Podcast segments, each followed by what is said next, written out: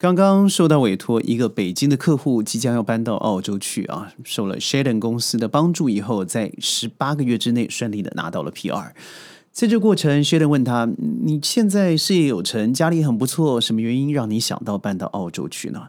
他说：“啊，坦白说，谈的还是一个社会福利，最重要的是医疗保健。真希望他能够像中国台湾地区一样这么好呀。但是，真的好吗？”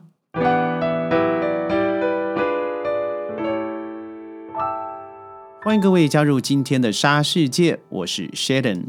说到医疗保健，我相信所有的人的一生呢，应该是离不开就是生老病死，咱们都会有身体啊需要修理的时候，月有阴晴圆缺嘛，所以你不能够一直期待自己永远都是健康快乐的。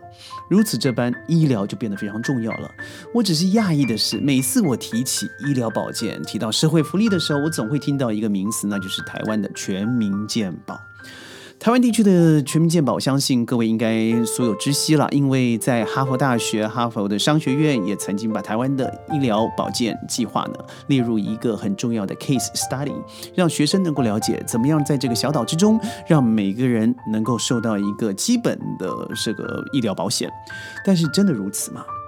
你在网络上会看会看到很多两岸医疗保险制度的大比拼，解密台湾地区健保的神话等等等等。你会听到很多人说，我生病住了院，只花了几百块台币而已，哇，非常划算。这是事实吗？我告诉你，如果您不仔细去看，你还真的会以为真是如此。但坦白说，一个当事人，我就是个当事人。最重要的是，你得到了什么，而比较了什么，最后你又付出了什么？咱们今天就来看看吧。很多人说，台湾地区的全民健保制度一直是台湾自诩为世界典范、世界第一，没有之一等等。台湾的健保呢，包山包海，什么都包，而且台湾的保健是台湾人享受的高福利等等等等。我先把台湾放到一边，我说个我最近发生的一个案子。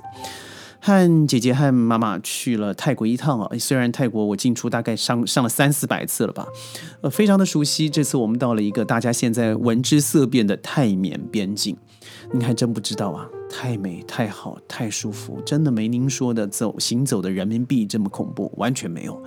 我们开着自驾完整了十天的旅行，在中间嘛，您知道，因为他们没有长长期住在东南亚啊，导致他们这个。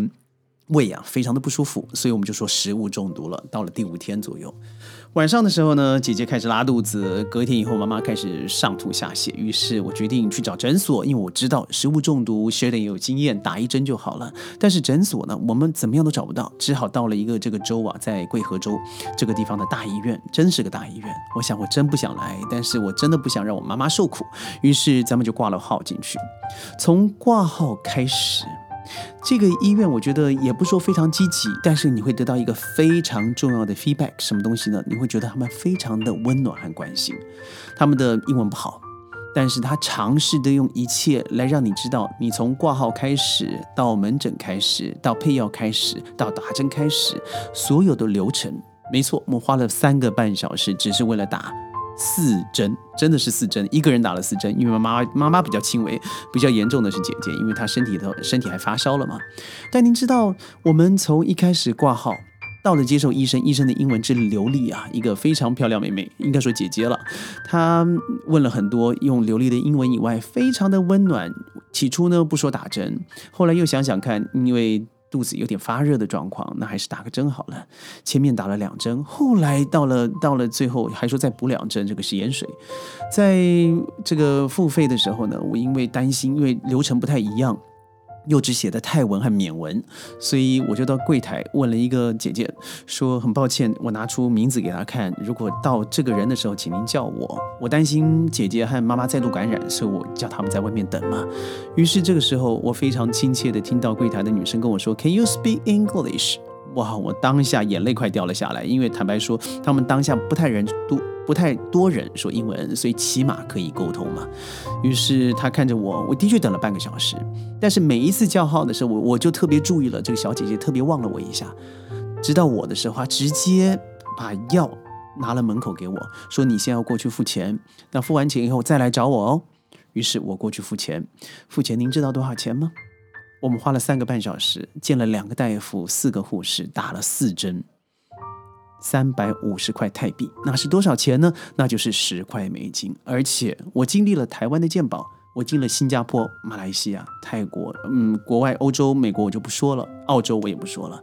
我真的觉得这一次是温暖的体验啊！付完了钱，我非常压抑的十块美金，两个人呢十块美金。于是这个小姐姐是一个护士啊，又带着我的姐姐再去打了两针，就是我刚才说的食盐水。她说这样对你身体会比较好的。于是我们带着感激之情，妈妈还特别去谢谢谢谢了医生，特别谢谢了柜台。这从头到尾就觉得是以人为行医的目的，他不是为了以赚钱为目的。但我们是外国人呐。我们在这里没有没有受到歧视，坦白说，我还认为他们对我们照顾有加，因为知道我们是外国人。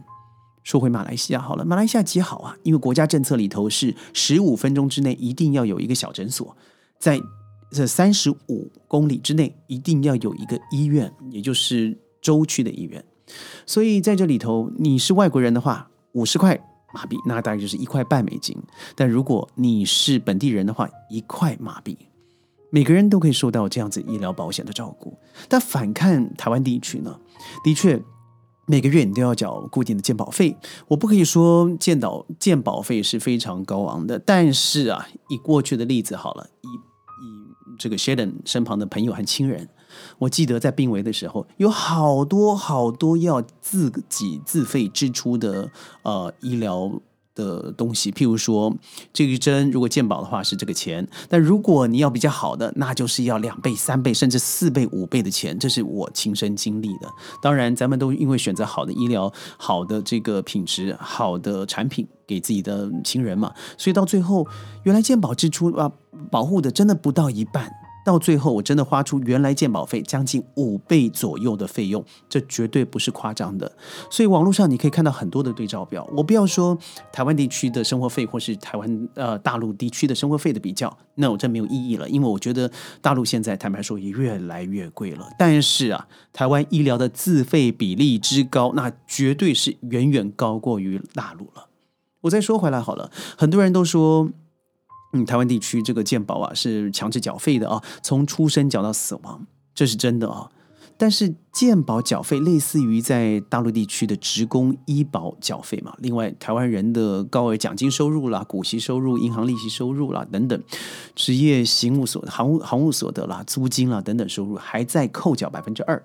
百分呃，二零一八年的时候，台湾地区健保人均缴费大概是两千三百零九元人民币，个人缴费资金全部都归入了健保基金。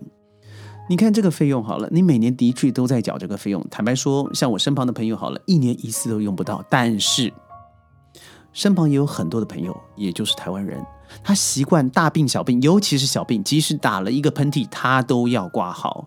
很简单的，我既然每个月缴费，我为什么不能过去拿拿药呢？用用资源呢？反正那都是我的钱，而且这样的想法不占少数。所以我觉得身旁的台湾朋友有个习惯，譬如说我在新加坡遇到的时候，他说：“哎呀，你感冒了，去看个病吧。”嗯，在马来西亚遇到的时候说：“哎呀，你们这个制度太差了，像我们过去都免费，是吗？”你真的过去以后，让现在的台湾鉴宝局啊，那是每天破产，当然自肥嘛，所以自己得到了很多的这个奖励金，但是还有这个年终奖金，但是鉴宝是要破产的。破产最重要的原因就是来自于很多这种觉得，嗯，我就算拿不到葱，也拿个蒜，自己要赚一下。所以如果我没有这样子做的话，好像自己亏了一样的心态。所以你知道，如果你真的要比较的话，不见得在大陆地区会比较不好，但是我觉得密集度，因为大陆地区的确是比较大的，所以你要找到一个。比较完整的医院，或许还有距离上的限制。我认为在台湾地区的时候，医疗机构大概有百分之九十私营的，它分为诊所、地区医院了、区域医院，还有医学中心。呃，相对于大陆地区的诊所，大概是一级医院、二级医院、三级医院。所以民众具备健保身份就医使用健保规定的诊疗项目的时候，每个人还真的必须要逐一的分摊一定的费用。从一九九五年开始实行啊，就是台湾的健保。由于经济常年停滞，老年人口逐渐暴增，真是暴增啊！健保总共支出几乎是十年翻倍，而且年年入不敷出。他最后只能够通过不断提高医疗个人自费比例和健保缴费来做维持的。所以很多你会看到报章杂志说，明明不需要的医疗支出，医生会强迫你购买去使用。因为到最后呢，如果你不这样做，自己的医疗系统也撑不下去了。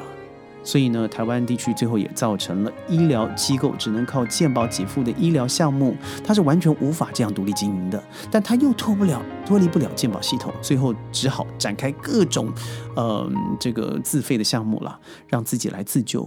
所以呢，到最后，台湾个人承担的医疗费用就不断的攀升了。说回这一次的泰国经验，说回马来西亚的经验，说回新加坡的经验，即使我没听到一个所谓的泰国鉴宝啊，呃，马来西亚的全民鉴宝，但我可以说，在我个人 Sheldon 的经验里头，它远远远远远远比台湾的鉴宝还好。话说回来了，很多人在国外了啊，他怎么样都不放弃台湾的健保，因为比起美国了啊，比起欧洲来说了，它还是便宜的很多。但我认为，你既然已经不在台湾了，你根本就没有在台湾给予个任何贡献，也请你放弃吧，让真的在那里需要的人，给予税务的人，让他们得到保障才是对的。我是 Sheldon，下次我们沙世界云端见，拜拜。